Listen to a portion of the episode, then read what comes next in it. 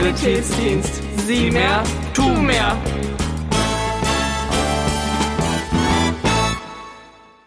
Hallo und herzlich willkommen zu einer neuen Folge von Hören und Helfen, der SSD-Podcast. Heute habe ich Florian Kutzke hier neben mir sitzen. Hallo. Moin. Und ja, das Thema der heutigen Folge werden die thermischen Notfälle und das akute Abdomen sein. Aber bevor wir damit starten, stell dich doch gerne einfach mal kurz selbst vor. Sehr gerne. Moin, mein Name ist Florian Kutzke. Ich komme aus der Gliederung Ahrensburg. Bin äh, vor neun Jahren da angefangen mit 21. Ich bin damit sozusagen schon fast ein Quereinsteiger aus Sicht eines Schulsanitäters, weil ich erst zu spät angefangen habe. Bin in Ahrensburg im Katastrophenschutz tätig, im Sanitätsdienst und mache ein bisschen Ausbildung. Ja, ach cool. Also in einigen Bereichen auch aktiv. Ja, genau. Ja, sehr schön. Ja, dann starten wir doch gleich mal mit den thermischen Notfällen. Was zählt denn alles zu thermischen Notfällen? Weil der Begriff ja erstmal so sehr groß wirkt. Ja, thermische Notfälle sind eigentlich alle Notfälle, wo irgendwie Temperatureinwirkung von außen auf den Körper ist. Wir unterscheiden da ein bisschen zwischen einer langfristigen Temperatureinwirkung, die sich so ein bisschen von der Norm abweicht sozusagen, also irgendwie wenn jemand zu lange in der Wärme ist, zu lange in der Kälte ist, oder aber auch von Temperaturnotfällen, wo kurzfristig ein großer Temperaturunterschied herrscht. Also irgendwie, wenn plötzlich große Hitze auf den Körper einwirkt oder große Kälte auf den Körper einwirkt. Okay, ja. Und wann kann es denn dann passieren, dass sich jemand zum Beispiel so stark unterkühlt und ja, woran erkenne ich das dann überhaupt eigentlich, dass er jetzt gerade vielleicht unterkühlt ist? Jemand, der stark unterkühlt ist, das passiert immer dann, wenn der Körper, was war das, was ich sagte, so langfristig einem, einer Temperatur ausgesetzt ist, die er nicht gewohnt ist, die zu kalt ist. Das haben wir natürlich zum einen im Winter, wenn also Leute zum Beispiel lange draußen Fußball spielen, Sport machen, sich dabei vielleicht die Klamotten ausziehen. So, das kannst du aber auch haben, wenn jemand einfach lange draußen ist, weil er irgendwie lange irgendwo längs gelaufen ist, so ein Obdachloser, der vielleicht sogar draußen lebt, der sich dann nicht mehr vor der kühlen Temperatur schützen kann. Aber es gibt es tatsächlich auch im Sommer. Wenn jemand, jemand zum Beispiel im Badesee ist und zwei Stunden im Badesee badet, die Wassertemperatur liegt aber nur bei 20 Grad, das ist aber noch irgendwie deutlich zu tief für unseren Körper. Auch da kann es dann zur Unterkühlung kommen. Ach, erstaunlich, weil im Sommer würde man ja nicht erwarten, dass eine Unterkühlung passiert. Also Nein, ganz genau. Das kennt man manchmal so, wenn man irgendwie baden geht und ist mal lange dabei und dann taucht plötzlich neben einem jemand auf, der hat dann ganz blaue Lippen und zittert und so und dann Wasser leitet sehr gut die Temperatur. So, und wenn dann so lange so kaltes Wasser am ganzen Körper ist, dann kühlt unser Körper einfach runter. Das, das erkenne ich dann auch schon daran, dass da jemand unterkühlt ist. Ne? Es fängt also damit an, die Leute fangen an zu zittern irgendwie, die Leute haben so ein bisschen bläuliche Lippen. Dieses Zittern, das macht der Körper, um wieder warm zu werden. Ne? Die Leute klagen dann noch über, dass ihnen kalt ist. Wenn das Ganze noch weitergeht, dann kommt irgendwann eine Phase, in der den Leuten plötzlich nicht mehr kalt ist. So, dann haben die Leute kein Temperaturempfinden mehr. Das kann man erleben, wenn dann plötzlich im, im Winter jemand da ist, der dann irgendwie den Pullover auszieht, die Jacke auszieht und sagt, Mensch, mir ist gar nicht mehr kalt. Dann hat der ein Stadium erreicht, in dem der Körper dieses Temperaturgefühl eingestellt hat. Und das ist dann ganz gefährlich. Dann muss ich dringend diesen Menschen reinholen, muss irgendwie eine warme Decke umlegen. Okay, interessant, weil man ja an der Stelle eigentlich so denken würde, okay, wenn jetzt jemand alles von sich reißt und sagt, mir ist doch warm, mir ist gar nicht kalt, dass er dann eine Unterkühlung hat, ist ja, Ja. auch irgendwie. Das spielt der Körper uns einen kleinen Streich an der Stelle. Ja, okay, Ja. verstehe. Und du meintest jetzt, langfristige Unterkühlung ist ein Problem. Wenn jetzt zum Beispiel jemand beim Schlittschuhlaufen in den See fällt, dann passiert das aber wahrscheinlich relativ schnell, dass er sehr stark auskühlt, oder? Weil es natürlich im Winter besonders kalt ist. Ja, ganz genau. Mit langfristig meine ich, also das ist eine Möglichkeit eben langfristig, dass Leute lange draußen sind. Wenn jemand rein mit Schlittschuhen in den See einbricht, das ist dann natürlich eine große Kälteeinwirkung von außen und da kann es dann auch mal zu diesen Erfrierungen kommen, was ich vorhin gesagt habe. Also selbst da, wenn Leute dann so Kontakt mit diesem Eiswasser haben und dieses Eis direkt ist, das ist sehr, sehr gefährlich. Ja, da müssen dann die Leute irgendwie ganz schnell rausgeholt werden aus den Klamotten, da brauchen sie schnell irgendwie eine Wärme von außen, muss alles Kalte runter vom Körper, dass auch das kalte Wasser nicht mehr am Körper ist. Okay, also da tatsächlich auch die Klamotten lieber ausziehen und dann eine Decke, weil man einfach sagt, die nassen Klamotten sind dann die große Gefahr. Ganz genau. Die nassen Klamotten sind wahnsinnig gefährlich. Ja. So, dann äh, tatsächlich lieber irgendwie, selbst wenn man das hat, nur so eine Rettungsdecke oder so etwas, dass die Leute möglichst schnell ihre nassen Klamotten ausziehen. Ja, sehr gut zu wissen. genau. Und jetzt wissen wir, okay, daran erkennen wir eine Unterkühlung, also eben diese blauen Lippen, das Zittern, vielleicht ein gestörtes Kälteempfinden, dass man schon im Winter die Sachen von sich reißt. Und was sollte man dann vielleicht tun, wenn man sagt, okay, jemand ist jetzt unterkühlt, du hast es schon so ein bisschen angeschnitten mit reinbringen und so und Ganz genau. Wir möchten dem Menschen erstmal helfen, die Körperwärme zu erhalten. Wir legen Decken an. Ähm, was wir nicht machen, ist die Leute richtig aktiv aufwärmen, weil unser Körper immer Schwierigkeiten hat mit so Temperaturunterschieden. Weil wir möchten diese Leute, wenn die richtig kalt sind, setzen wir die irgendwo hin, dass sie zur Ruhe kommen, dass sie irgendwo sitzen. Wir bewegen nicht groß, weil irgendwie so kaltes Blut, in den, gerade in den Gliedmaßen, in den Armen, in den Beinen, ist ganz gefährlich fürs Herz. Deshalb wollen wir Leute nicht groß bewegen. Wir erhöhen die Leute in Decken ein, geben zum Beispiel einen warmen Tee. Auch da bitte nur einen warmen Tee, keinen heißen Tee. Die Leute sollen sich nicht verbrennen. Ne? Und ganz wichtig, am Rande bemerkt, man sagt ja immer, Alkohol wärmt von innen. Das ist nicht ganz richtig. Alkohol brennt ein bisschen von innen. Alkohol stellt aber auch die Gefäße weit. Wenn die Gefäße weit gestellt werden, verlieren wir mehr, wieder mehr Temperatur und haben damit einen gegenteiligen Effekt. Ah, okay, also ja, auch gut zu wissen, wenn man so sagt, oh, mir ist kalt auf dem Weihnachtsmarkt, jetzt nimmt man sich einen Glühwein. Genau, nee, das ist genau das Falsche. genau das Falsche, okay, ja, cool. Genau, dann dann lieber den Kinderpunsch. Mhm. So, der wärmt dann auch tatsächlich von Ja, okay, verstehe. Und du meintest nicht Wärme richtig aktiv, richtig viel zuführen, das heißt jetzt nicht an die Heizung setzen oder eine große Wärmflasche, ist das dann zu viel? Aber wir müssen aufpassen, eine Wärmflasche können wir noch machen. So, okay. es geht eben darum, dass wir halt, also gerade irgendwie man kennt das vielleicht, wenn ich von draußen reinkomme, mir ist ganz kalt und ich halte meine Hände gegen die Heizung gegen, dann verbrenne ich mich. Mhm. Weil die Heizung vielleicht zu warm bollert. Und da müssen wir einfach aufpassen. Ne? Also diese Menschen haben dann das Problem, die haben ein Problem mit der Temperaturempfindung in der Situation und da müssen wir es dann nicht übertreiben, sondern wir gehen wirklich ganz langsam vor. Und wenn jemand am Ende so kalt wird, dass er auch so schläfrig wird, irgendwie nicht so richtig ansprechbar mehr ist und so, das ist dann auch schon ein Fall für Rettungsdienst. Da muss dann schnell ja. der Rettungsdienst kommen, diese Menschen müssen ins Krankenhaus und müssen dann unter sehr überwachten Bedingungen wieder aufgewärmt werden. Okay, also da passiert dann tatsächlich eine sehr langsame Aufwärmung im Krankenhaus. Dann. Genau. Okay, ja. ja. Also sehr, sehr spannend. Ja. Und ja, vielleicht nochmal, genau, Unterkühlung ist ja ein Teil von den thermischen Notfällen. Jetzt haben wir den Winter ja zum Glück gerade hinter uns gelassen und blicken jetzt eher so auf den Sommer. Da denkt man natürlich mehr an die Überhitzung, wobei wir jetzt ja gelernt haben, Unterkühlung gibt es auch im Freibad. Ja, genau. Ähm, aber die Überhitzung, wie ist es dabei? Wie kann es da überhaupt zu kommen?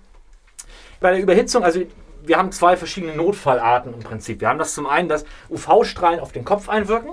So, und dann kommt es zur Schwellung der Hirnhäute. Und das ist ein ganz dramatisches Notfallbild, wenn das passiert. Das kann ganz dramatisch werden. Deshalb müssen wir erstmal immer eine Mütze tragen. Man sagt ja immer, Mensch, Kind tragt eine Mütze. das ist auch gut so. Das gilt nicht nur für Kinder, das gilt für Jugendliche, das gilt für Erwachsene immer, um so ein bisschen den Kopf zu schützen. Das ist die eine Art und Weise, dass wir also zu lange direkten Sonnenstrahlen ausgesetzt sind. Und das andere Notfallbild, das wir haben, ist, wenn sich die Hitze so staut im Körper. Wenn ich zum Beispiel also Sport mache und irgendwie dabei zu viel anhabe, dass ich also die Temperatur nicht regulieren kann, dass ich das nicht ausschwitzen kann, sondern dass sich einfach die Hitze staut im Körper. So, wir können uns das so ein bisschen vorstellen, dass der menschliche Körper wie so ein Getriebe funktioniert. Und da gibt es dann verschiedene Zahnräder. Diese Zahnräder sind alle unterschiedlich groß und greifen alle unterschiedlich gut ineinander. Und wenn wir jetzt eine zu hohe Temperaturauswirkung haben auf dieses Getriebe, dann verändern sich die Zahnräder in der Größe. Also Metall irgendwie wird das ich, dehnt sich aus oder zieht sich zusammen und dann passt das irgendwie alles nicht mehr. Und das passiert dann genauso, wenn wir so einen Hitzestau haben. So auch da kann es dann dazu kommen. Zunächst einmal schwitzen wir dann doll und fühlen uns ganz heiß an. Und immer wenn der Körper schwitzt, kommt ja irgendwie Flüssigkeit auf die Haut und damit kühlt sich der Körper runter. Mhm. Und irgendwann erreichen wir ein Stadium, dass der Körper das nicht mehr kann. Und dann stellt der Körper das Schwitzen ein. Und dann reguliert sich der Körper nicht mehr selber.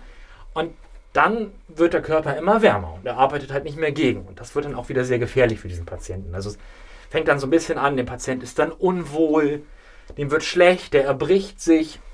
Es kann auch ganz dramatisch werden. Der kann dann ganz fahrig werden, der kann sogar das Bewusstsein verlieren. Und immer wenn wir diese merken, Mensch, der Patient, eben dem geht es schlecht, der erbricht sich und so, dann müssen wir ihn auf jeden Fall rausholen aus der Sonne. Müssen ihn rausholen, müssen ihn in ein schattiges Plätzchen setzen, irgendwie, der muss sich, im Gegenteil, wir haben gesagt, bei der Unterkühlung müssen wir ihn irgendwie anziehen, dann müssen wir ihn ausziehen, dann müssen wir möglichst viel freilegen, dass der Körper wieder atmen kann. Wir können irgendwie vielleicht einen feuchten Waschlappen auf die Stirn legen, um die Beine rumschlägen, so einen, so einen, leichten Wickel machen sozusagen an den Beinen, dass die Temperatur wieder runterkommt. Mhm, okay. Also die erste Möglichkeit, die du angesprochen hast mit dem Kopf, ist das dann dieser typische Sonnenstich, von dem man so spricht? Genau, das ist das dieser Sonnenstich.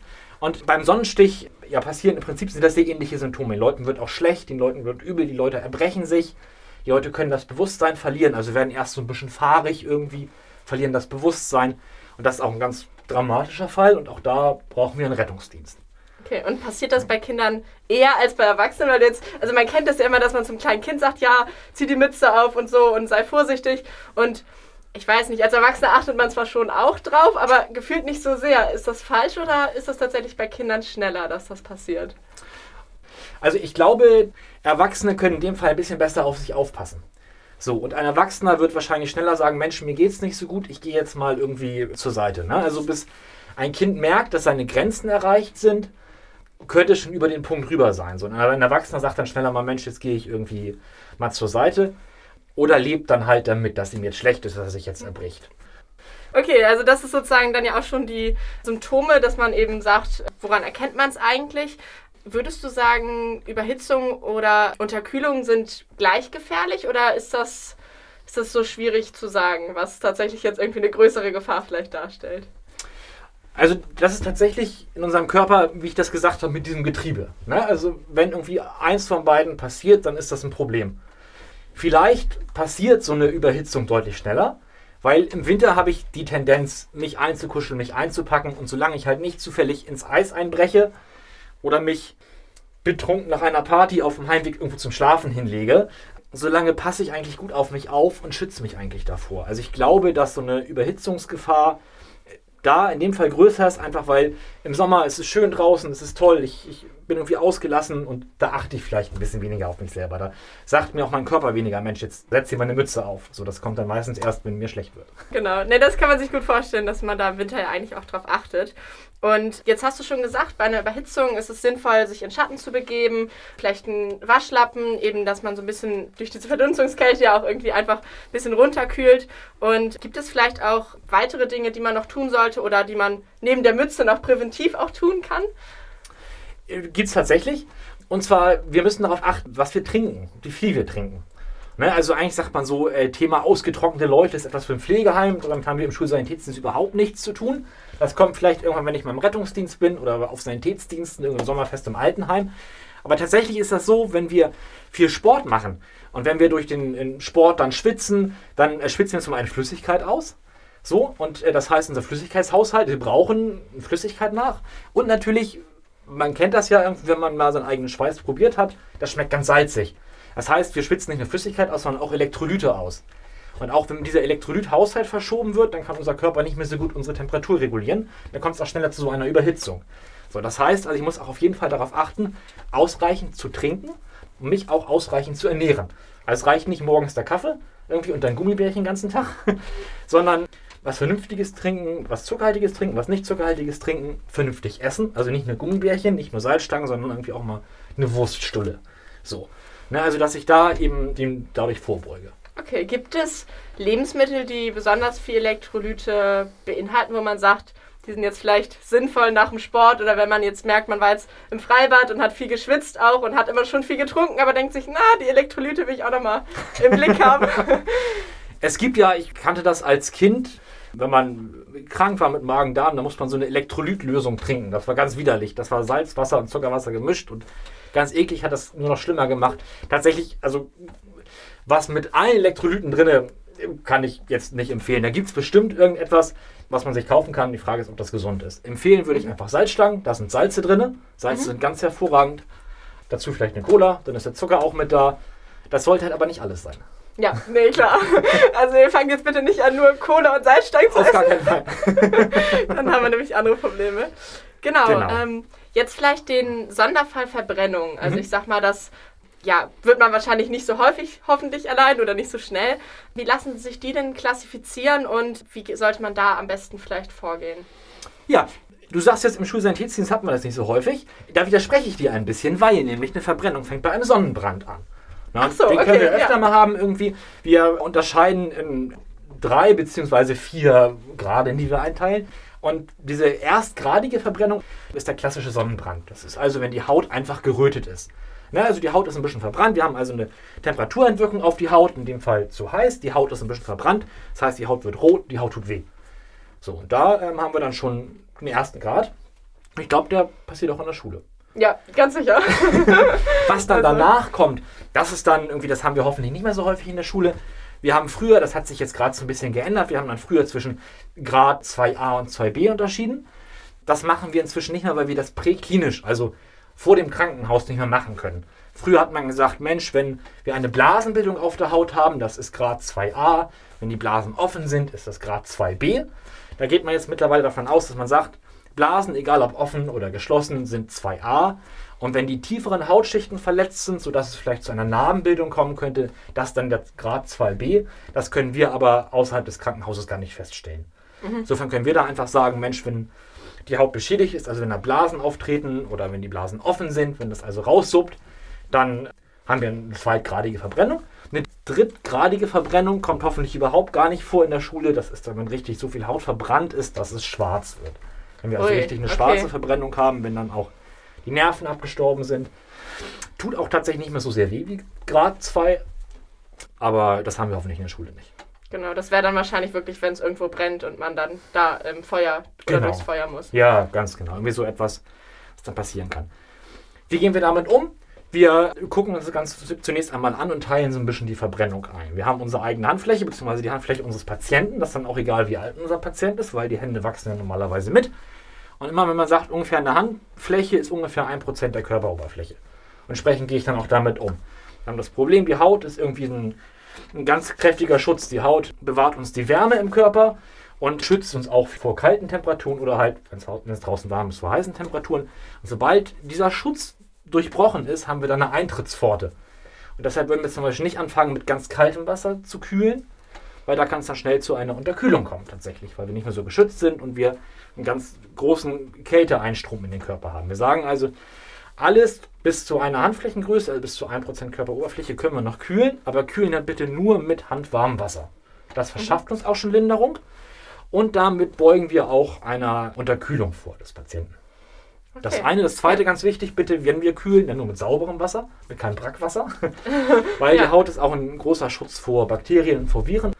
Und dann decken wir das Ganze am besten ab mit einem nicht klebenden Abdecktuch, also zum Beispiel zum Aluderm, so ein alubeschichtetes Zeug, mit dem man es dann abdecken kann.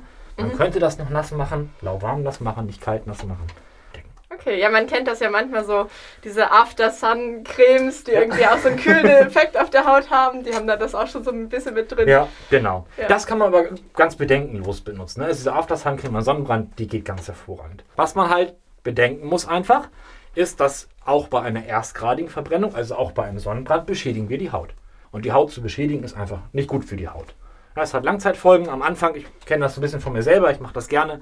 Wenn ich irgendwie bei den ersten Sonnenstrahlen rausgehe, dann bin ich einmal komplett verbrannt, hinterher bin ich braun. Das ist zwar schön, aber ist für die Haut überhaupt nicht gut. Ne? Also auch wenn man sagt, Mensch, das ist ja nur irgendwie ein kleiner Sonnenbrand, ist aber trotzdem doof für die Haut.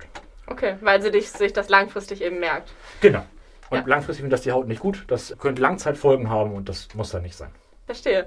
Und also ich sag mal, wir wissen jetzt, okay, erster Grad, das kann, ist wahrscheinlich jedem von uns schon mal irgendwie passiert. Dritter Grad wäre jetzt natürlich Extremfall, wenn es irgend, wirklich irgendwo brennt zum Beispiel. Dieser zweite Grad mit den Blasen. Hast du ein Beispiel, wann dieser Grad vielleicht auftritt?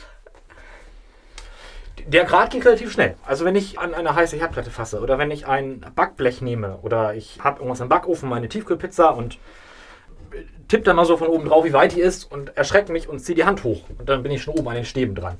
Also schon so kleinste Verbrennungen führen dann schon zu Blasen. Und sobald ich eine Blase habe, ist das schon eine zweitgradige Verbrennung. In der Größe natürlich überhaupt nicht dramatisch. Und ich muss mit wachen Augen meinen Patienten anschauen. Ne? Also wenn ich irgendwie eine Brandblase an der Fingerkuppe habe, soll er kühlen und das Wasser halten und wieder zurück in den Unterricht gehen. Und hingegen, wenn ich irgendwie eine verbrannte Hand habe oder vielleicht sogar schon ganz einen verbrannten Finger mit einer großen Blase, das muss ich einen Arzt angucken. Da muss ich den Patienten aufmerksam beobachten, wie ist der drauf. Vielleicht da gucken, wie würde ich damit umgehen. Dann entsprechend reagieren. Okay, perfekt, ja. Ach, sehr schön. Also ich hoffe, dass ihr jetzt schon einiges über thermische Notfälle wisst. Ja, Und dann will ich nochmal überschwenken zu dem anderen Thema, was wir heute auch besprechen wollen, das akute Abdomen. ja. Und da vielleicht erstmal, woran erkennt man dieses akute Abdomen? Dass man sagt, wenn das jemand hat, was für Anzeichen hat der? Das ist eine gute Frage. Der hat erstmal Bauchschmerzen. So. Mhm, Oh, Ne, das sehr ist unspezifisch. Ja, ganz genau. Das ist erstmal das akute Abdomen. Also tatsächlich, das akute Ab- Abdomen definiert sich so, dass die Menschen starke Bauchschmerzen haben. Und diese Bauchschmerzen sind entweder sehr plötzlich aufgetreten oder aber sie kommen über einen längeren Zeitraum und werden dann sehr, sehr heftig. So. Und damit geht dann meistens noch einher so eine Abwehrspannung am Bauch. Ne? Also wenn die Bauchmuskeln sich anspannen, wenn ich also auf den Bauch drauf drücke, die Muskeln sind angespannt, dann spricht man von so einer Abwehrspannung. Und das macht der Bauch immer dann und das Abdomen macht das immer dann, wenn es irgendwie ein Problem gibt. Also das akute Abdomen ist eigentlich erstmal eine Beschreibung von einem Symptom und das kann aber ganz, ganz viele Ursachen haben. Ja, welche denn? wenn du da jetzt schon so die ansprichst. Diese Ursachen ist eine riesengroße Bandbreite. Im Schulsanitätsdienst geht das sicherlich los mit irgendwie Ärger zu Hause.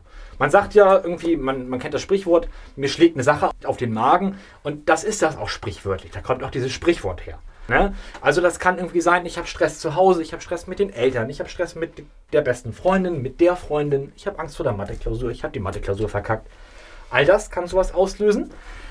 Das kann dahin gehen, ich kann nicht aufs Klo gehen, weil da irgendwie was festsitzt oder weil ich mich in der Schule nicht traue, aufs Klo zu gehen.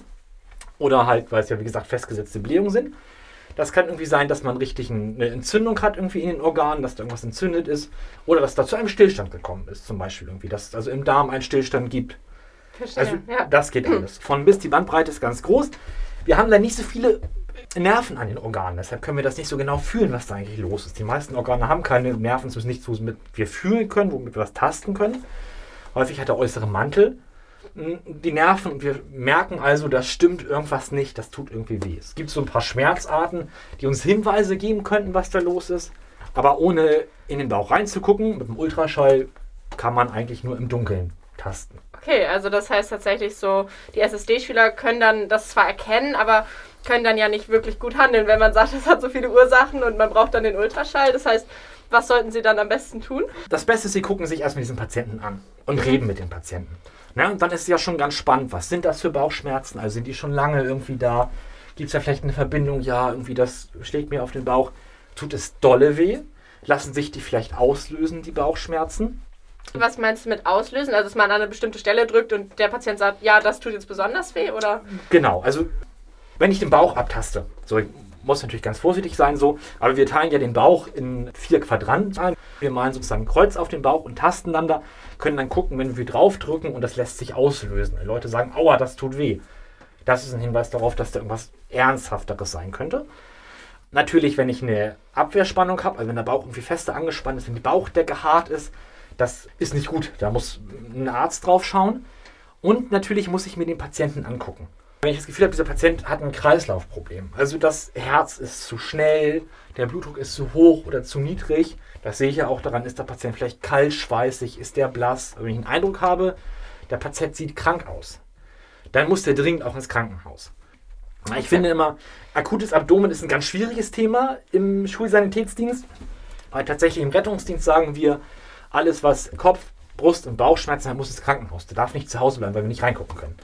Ich denke, in der Schule haben wir sehr, sehr viele Leute mit Bauchschmerzen, so, die sehr viele unterschiedliche Ursachen haben. Und deshalb kann ich nur euch den Tipp geben, schaut euch den Patienten an. Wie sieht der Patient aus? Können wir das Ganze gerade gut erklären? Oder geht es dem Patienten so schlecht, dass die Eltern kommen müssen oder dass der Rettungsdienst kommen muss, den Patienten abholen muss? Okay, aber wenn man es dann zum Beispiel sagen kann, okay, man kann es erklären, weil die Person vielleicht jetzt gerade eine schlechte Mathe-Klausur wiederbekommen hat, um bei dem Beispiel zu bleiben, dann kann es eben so sein, dass man sagt, okay, warten wir es mal ab und vielleicht beruhigen wir die Person, sind eher in der psychischen Betreuung und dann Ganz genau. wird das vielleicht auch wieder besser mit Ja. den Bauchschmerzen. Ganz genau. Und wahrscheinlich, wenn man sich mit den Leuten unterhält und die erzählen, ja, haben scheiße Mathe-Klausur, so, wahrscheinlich macht eine einmalig schlechte Mathe-Klausur noch keine Bauchschmerzen. Aber wenn es dann halt um Versetzungsgefährdung geht oder weil auch die mündliche Note so scheiße ist oder weil das schon beim letzten Mal zu Hause so einen Ärger gab, das sind dann alles natürlich deutliche Hinweise darauf. Ja, Ne? klar. Das muss es aber nicht sein. Deshalb muss man da mit sehr viel Fingerspitzengefühl rangehen und mit den Leuten sprechen. Okay. Ne? Und auch ruhig die Leute, ja, wie du schon sagst, eine ganz hohe psychische Komponente. Ne? Also nicht, wenn die reinkommen und sagen, du Bauchschmerzen und ich antworte, ja, dann war die Mathe-Klausur so schlecht. Ja, das wäre natürlich schon vorweggegriffen, ja. Genau, sondern den Leuten die Möglichkeit geben, das zu erzählen. Auf jeden Fall ist Bauchschmerzen eine Sache, die wir nicht unterschätzen dürfen. So, und wo wir Leute ganz ernst nehmen müssen. Ist es sinnvoll, dann zum Beispiel mit einer Wärmflasche vielleicht so ein bisschen, weil du meinst ja, dass sich viel verkrampft, auch tatsächlich zu versuchen, die Bauchschmerzen zu lindern? Also, wenn ich dieses akute Abdomen habe, ne, was du jetzt gerade angesprochen hast, also die Menschen haben massiv Schmerzen, das ist nicht auszuhalten, das hat sich vielleicht in der letzten Zeit gesteigert oder ist ganz plötzlich aufgetreten, ganz dolle. Die haben ein medizinisch massives Problem. Die müssen ins Krankenhaus. Da kann man zwar eine Wärmflasche machen, aber Verstehe. Genau. Nichts. gegen die Mathe-Klausur oder gegen den Stress zu Hause wirkt eine Wärmflasche Wunder. Okay. Ja, also kann man Ja. da gerne mal eine Wärmflasche. Ach cool. Genau. Also da habt ihr jetzt auch schon wieder einiges gelernt, hoffe ich. Gibt es denn noch so etwas, was du gerne unseren SSD-Schüler, Schülerinnen zum Abschluss so mitgeben möchtest? Irgendeine Botschaft oder Ja, so? das sind zwei Botschaften, die ich gerne mitgeben möchte. Na, super. Die erste Botschaft ist, hört auf euren Bauch. So, mit der Wo Zeit. gerade über das Abdomen gesprochen. Genau. so ein Bauchgefühl entwickelt sich mit der Zeit. Aber wenn ihr irgendwie da steht und der Patient hat nichts, nichts, was ihr konkret greifen könnt, aber euer Bauch sagt, "Hm, ich fühle mich damit nicht wohl, dann holt euch Hilfe nach. Naja, keiner ist, ist euch böse, wenn er kommt und ihr sagt, ich weiß es nicht genau, aber irgendwie, das fühlt sich bei mir ganz, ganz komisch an, da ist irgendwas. Hört auf euren Bauch und holt euch Hilfe. So, das zweite ist, dass ich euch meinen großen Respekt aussprechen möchte. Ich bin, wie gesagt, ein bisschen Quereinsteiger. Ich finde das total cool, dass ihr das macht, dass ihr euch darum kümmert. Wenn ich mit dem Rettungswagen an die Schule komme und ich weiß, da ist ein Schulsanitätsdienst, dann bin ich schon viel entspannter, weil ich weiß zum einen, mich erwartet da kein Blödsinn, weil da hat schon jemand drauf geguckt und hat gesagt, Mensch, der braucht jetzt einen Rettungswagen, dem geht's nicht gut. Und zum anderen weiß ich, der Patient ist schon mal versorgt. Und wenn ich reinkomme, habe ich in der Regel einen Patient, der zumindest, wo ich ein paar Vitalparameter bekomme, wo mir gesagt wurde, was hat eigentlich der Patient? Ich kriege nochmal eine Patientengeschichte zu hören und so. Und ich weiß, ich arbeite jetzt gleich mit Profis zusammen. Ja. Und das macht Spaß. Vielen Ach, Dank. ja, also das ist doch cool. Ihr hört, ihr macht wirklich einen guten Job und ja, wird gerne gesehen. Absolut. Dann, ja, vielen Dank, dass du heute dabei warst. Sehr gerne. Vielen Dank für die Einladung. Ja, klar. okay, dann hoffe ich, dass ihr wieder einschaltet, wenn es wieder heißt Schulsanitätsdienst. Sieh mehr, tu mehr.